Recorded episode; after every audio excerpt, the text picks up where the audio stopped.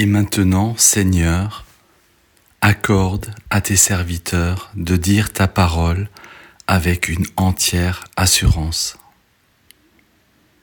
La résurrection et la Pentecôte. La croix ne sera pas le dernier mot.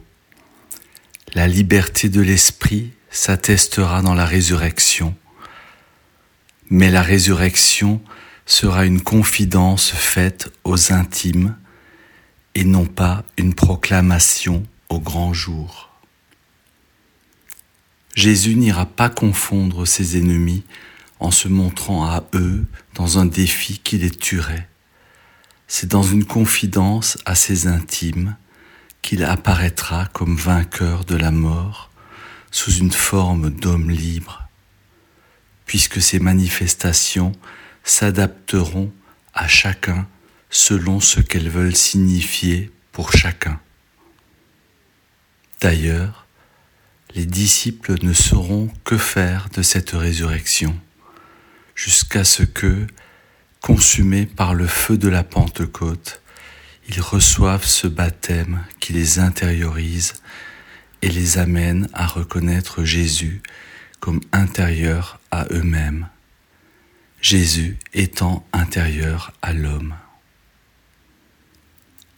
La résurrection concerne notre vie aujourd'hui et chacun de nous est appelé avec une urgence infinie à ressusciter. Si Dieu n'est pas pour nous la respiration de la liberté de l'amour, alors il n'est pas intéressant.